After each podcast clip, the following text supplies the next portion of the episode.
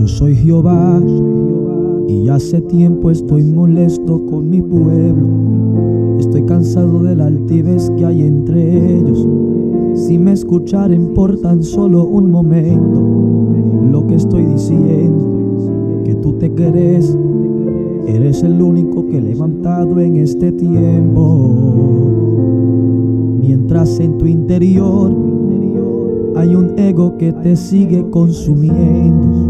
Yo no te entiendo. Yo tengo siete mil que no han doblado sus rodillas los pares. Mientras muchos contaminan mis altares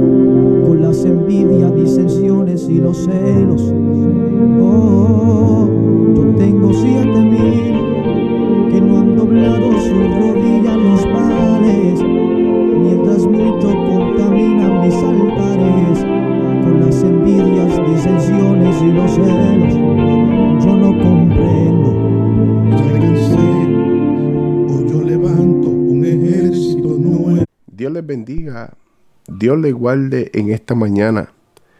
Que la paz del Señor esté con ustedes en esta mañana.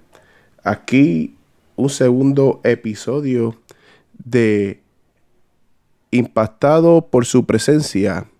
Un programa donde esto es un proyecto nuevo.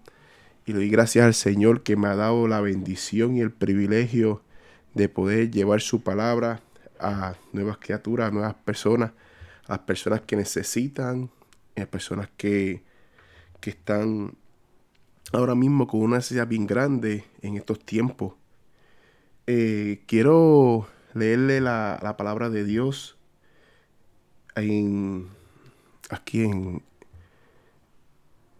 en Génesis capítulo 37, capítulo 37 de Génesis, y dice, la palabra del Señor dice así, habitad Jacob en la tierra donde morado su padre, en la tierra de Canaán, y esto es la historia de la familia de Jacob.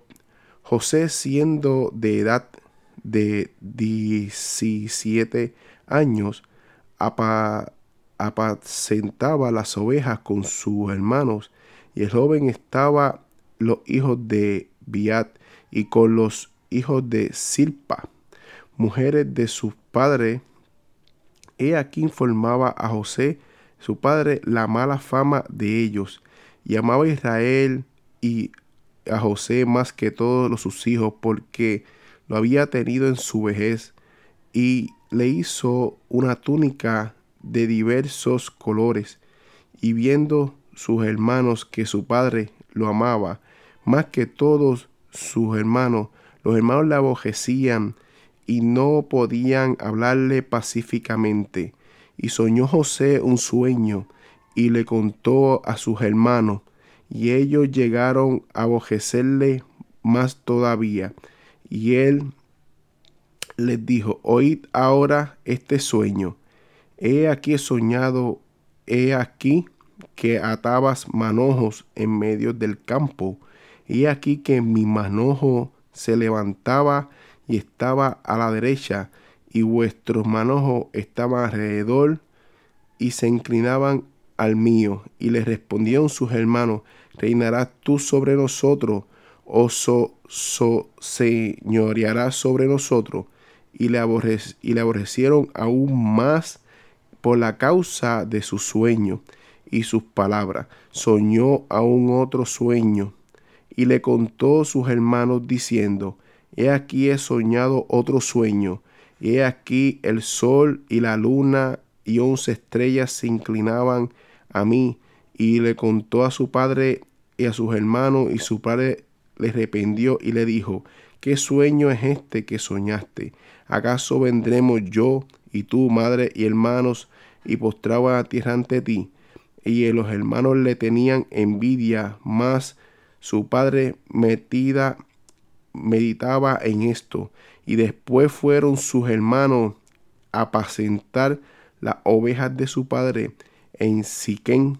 Y dijo Israel a José, tus hermanos apacentan las ovejas de Siquén, ven y te enviaré a ellos. Y le respondió, he aquí, e Israel y le dijo, ve ahora, mira cómo están tus hermanos y cómo están las ovejas. Trae la respuesta y le envió del valle de Hebrón y llegó a Siquén y halló un hombre andaba ejante por el campo y le preguntó aquel hombre diciendo, ¿qué buscas? Y José respondió, busco a mis hermanos, te ruego que me muestres dónde están apacentando.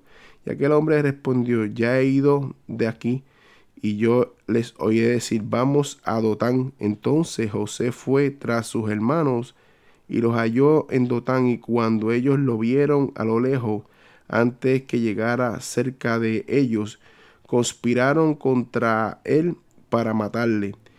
Y dijeron el uno al otro, He aquí viene el soñador.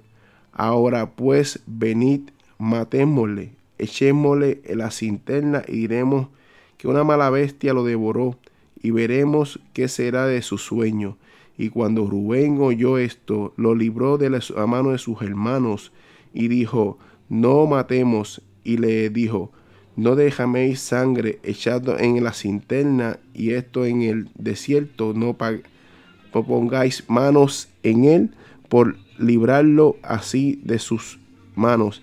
Para hacerlo volveré, volver a su padre sucedió que pues cuando llegó José a sus hermanos, ellos quitaron y José su túnica y la túnica de colores que tenía sobre sí y la tomaron y le echaron en la cinterna, pero la cinterna estaba vacía y no había en ella agua.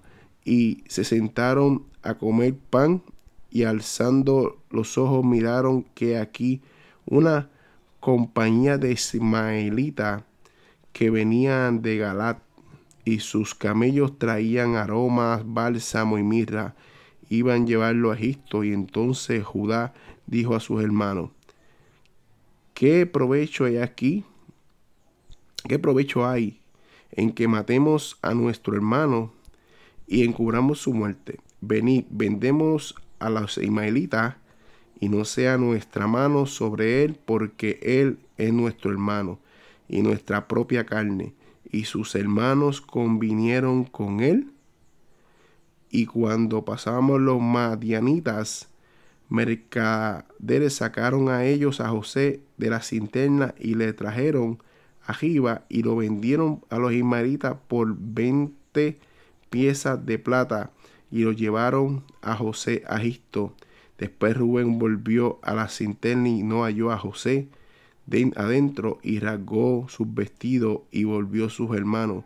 Y dijo el joven que no aparece y yo, ¿dónde iré? Y entonces tomaron a ellos la túnica de José y, de, y demollaron un cabrito de las cabras y tiñeron la túnica con la sangre y enviaron la túnica de colores y lo trajeron a su padre y, dijeron, esto hemos hallado, reconoce ahora si es la túnica de tu hijo o no. Y la reconoció y dijo, la túnica de mi hijo es que alguna mala bestia lo devoró y José ha sido despedazado. Y entonces Jacob rasgó sus vestidos y puso ciricio sobre sus lomos y guardó luto por su hijo por muchos días. Y levantaron todo su hijo a todas sus hijas, consolaron, mas él no quiso recibir consuelo. Y dijo, descenderé enlutado a los hijos hasta Seol. Y por y lo lloró su padre y los madianitas lo vendieron a Egipto a Potifar, oficial del faraón y capitán de la guardia. Dios le bendiga, Dios le guarde esta mañana. Esta mañana traje esa palabra de Dios en un día donde muchas personas tienen en su mente qué pasará con mi vida. Quizás ahora mismo tú estás pasando una situación como José. Quizás ahora mismo en tu vida estás metido en una cinterna. Quizás ahora mismo las personas que están alrededor tuyo quieren destruirte y quieren sacarte de su vida o, o hacerte daño. Quizá el enemigo ha levantado y ha utilizado lo más que quieres. Pero no te preocupes porque en medio de esa situación, en medio de, de, de, de todo lo que estás viviendo, Dios va a hacer un milagro en tu vida.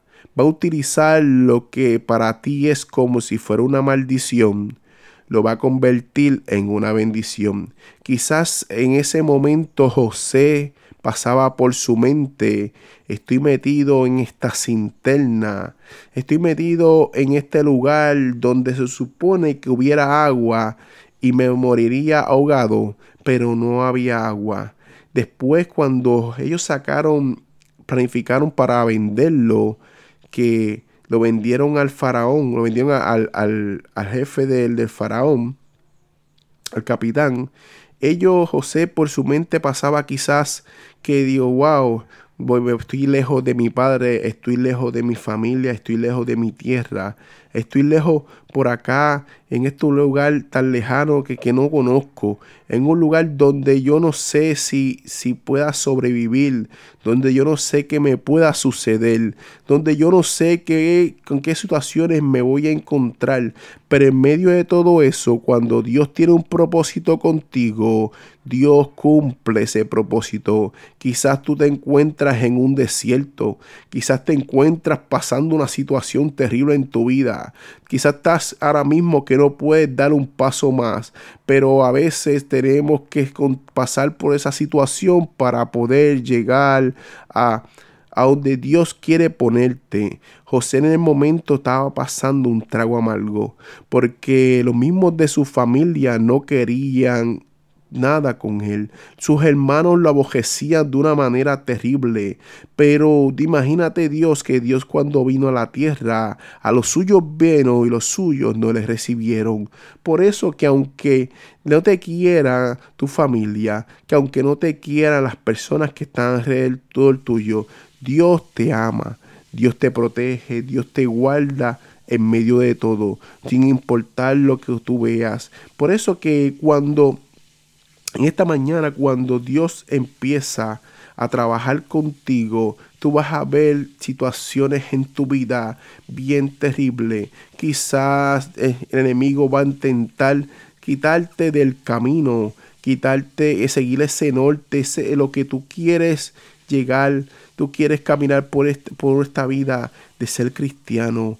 Para mí no ha sido fácil, para mí ha sido lucha, prueba día a día, pero Dios me ha permitido darme fuerza y fortaleza en medio de todo, porque si la presencia de Dios anda contigo, no hay demonio, no hay, no hay enemigo, no hay ataque del enemigo que pueda con tu vida, que pueda en contra de ti y de tu familia. Dios si tiene propósito contigo, Dios va, va a ser, va a convertir un desierto en un manantial. Cuando Dios tiene propósito contigo, va a convertir a una tormenta en algo pasible. Dios, por eso es que después de una tormenta viene la calma. Dios da pasos contigo. Dios es el que está contigo en todo. José no se imaginaba que sus hermanos lo iban a vender, porque eran sus hermanos. Cuando aquí un hermano ha vendido a otro, eso, se, eso no se ha visto, pero hemos visto situaciones que hay hermanos que matan a otros. He visto situaciones en la vida que hay hermanos que quieren destruir la vida del otro, porque el enemigo lo que quiere es tratar de robar ese amor de hermanos, tratar de que ese amor que siente un hermano por otro lo destruya. Acuérdate que el enemigo está en contra de la familia, el enemigo está en contra de todo lo que Dios quiere para nuestra vida. Acuérdate que es lo que está buscando por cualquier lugar meterse para venir y destruir al, al, ser humano, para robar las almas y llevárselas para el infierno. Por eso, en esta mañana, te, te solto, te, te aconsejo, no te preocupes, no importa ser desierto que estés pasando, no importa que tu familia misma se haya levantado, que no entiendas cuando eh, tú te conviertes al Evangelio, que no entiendan tu fe. No te preocupes porque Dios quiere hacer contigo grandes cosas. Ah, por eso mismo, ahora mismo, si tuviera, hubieran dos árboles y un árbol tuviera fruto y el otro árbol eh, no tuviera fruto, ¿a cuál árbol tú quieres parecerte? ¿Al árbol que no tiene fruto o al árbol que tiene fruto, porque al árbol que tiene fruto le van a tirar con piedras, pero al árbol que no tiene fruto no le van a tirar con piedras. Yo prefiero parecerme al árbol que, que tiene fruto, porque por tu fruto los conoceréis. Por eso cuando tú empiezas a caminar, cuando tú empiezas a trabajar, Dios empieza a trabajar contigo, es una manera muy especial, porque empiezas a empiezas a caminar en este caminar del Evangelio y, empiezas a ver los frutos que empiezas a salir de, tu vida. Tu testimonio empieza a hablar. Tú dices, pero él no era así y Dios lo cambió. Wow, si, si Dios cambió a esa persona, me puede cambiar a mí. Si Dios cambió a él, que estaba más perdido que el mismo diablo, Señor lo reprenda, pues puede cambiarme a mí, porque en verdad, por eso es cuando no se preocupen de las situaciones que estén viviendo, no se preocupen que si, si nadie los quiere, Dios nos ama y Dios quiere ese amor para ti y toda tu vida. Pero no, en la historia, en la historia de José, en la Biblia, él pasó por toda situación. Él era el soñador. Él era ese joven que era un, joven apuesto, dice la Biblia, un joven que pasó muchas situaciones, pero al, al final Dios lo bendijo, lo bendijo y lo puso en un lugar que él era el segundo el mando de todo Egipto, al punto que todos los padres, el padre y los hermanos, se tuvieron que agachar ante él. Pero pues eso es cuando Dios quiere ponerte en un lugar alto te pone, porque Dios es el que te mueve y es el que cumple las promesas. Por eso, aunque hayamos pasado, aunque José hubiera pasado por situaciones, por todo ese desierto que pasó, por esa situación tan difícil, al final él no perdió la fe en Dios. Él no echó para atrás. Él él vino y siguió caminando y siguió orando y siguió buscándole de él. Por eso es que cuando él se encontró al final del camino, tuvo misericordia de su familia. ¿Cuántos en esta mañana pueden tener misericordia de un hermano o de una madre o de un padre que quizás abandonó a su hijo cuando pequeño? Que quizás esa madre abandonó a su hijo cuando pequeño, que quizás esa madre no supo porque no hay un libro ni hay un panfleto para que para poder criar a un hijo o para poder criar a una hija. O no sé, cuando un hermano que le te hizo daño, que te quiso matar, que te quiso asesinar, que te quiso... ¿Qué harías en esta mañana? Pues la palabra del Señor dice, como los hermanos de José, que quizás le hicieron todo ese daño, la familia de José, pero era propósito de Dios. Era propósito que Dios llevara a José a Egipto para poder salvar a su pueblo. Que quizás tus hermanos ahora mismo o tu familia no te quiera, no te ame, pero Dios te ama y es propósito en tu vida que llegues a Egipto, que llegues a ese lugar que Dios quiere ponerte para poder salvar a tu misma familia. Por eso, Dios, caminos de Dios son misteriosos, pero Dios quiere ponerte en un lugar que todavía no has visto. Pero pronto vas a ver durante el camino y durante los pasos que vayas dando. Dios te va a permitir sanar tu corazón, te va a levantar, te va a restaurar y te va a convertir en un siervo, una sierva tuya. Dios quiere coger y venir y levantarte y sanar todas esas heridas que quizás el enemigo ha causado en tu vida. Que quizás el enemigo ha cambiado esas lágrimas, ese dolor y te ha puesto en tu mente y en tu vista, en tu corazón que nadie te ama. Pero Dios te ama. Dios te ama con todo el corazón y Él, te, Él quiere simplemente salvar tu vida y quiere abrazarte. En esta mañana, mis hermanos, oyente y público que me escucha, podemos seguir caminando por la vida, dando golpes por situaciones que hayamos vivido, sean familiares o sean de amigos o amigas. Pero Dios nos permite restaurarnos, nos permite levantarnos y Él quiere que tú te levantes, te sanes y te restaure, para que tú veas las cosas grandes que Dios quiere hacer contigo. Cambiemos nuestras vidas por completo. Dios les bendiga. Dios les guarde en esta mañana. Voy a orar para despedirnos. Señor, te damos gracias por un día más de vida, Señor. Te damos gracias por darme la oportunidad de poder llegar a los oyentes, a mis hermanos y a los feligreses y cada cristiano que se encuentra allá en su casa, Señor. Señor, te doy gracias por todo. Te doy gracias por darme la vida. Te doy gracias por, por ponerme en un lugar donde yo pensaba que nunca iba a estar. Te doy gracias porque tú has sido bueno con nosotros porque tú me has guardado más protegido en medio de todo, porque me salvaste, Señor. Mira a cada persona que se encuentra allá, Señor, tócalo. Si están enfermos, Señor, tócalo en, medio de todo y sánalo, Señor. Pero si se sienten cautivos mentalmente, Señor, y tienen muchas heridas en su corazón, Señor, sánalas.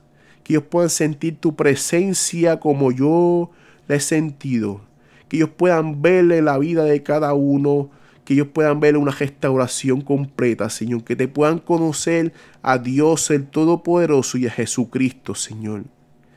En el medio de toda esta situación que estamos viviendo, tú haces milagro, porque tu palabra rompe toda cadena, Señor. En el nombre de Jesús. Amén, amén, amén. Dios les bendiga, Dios les guarde.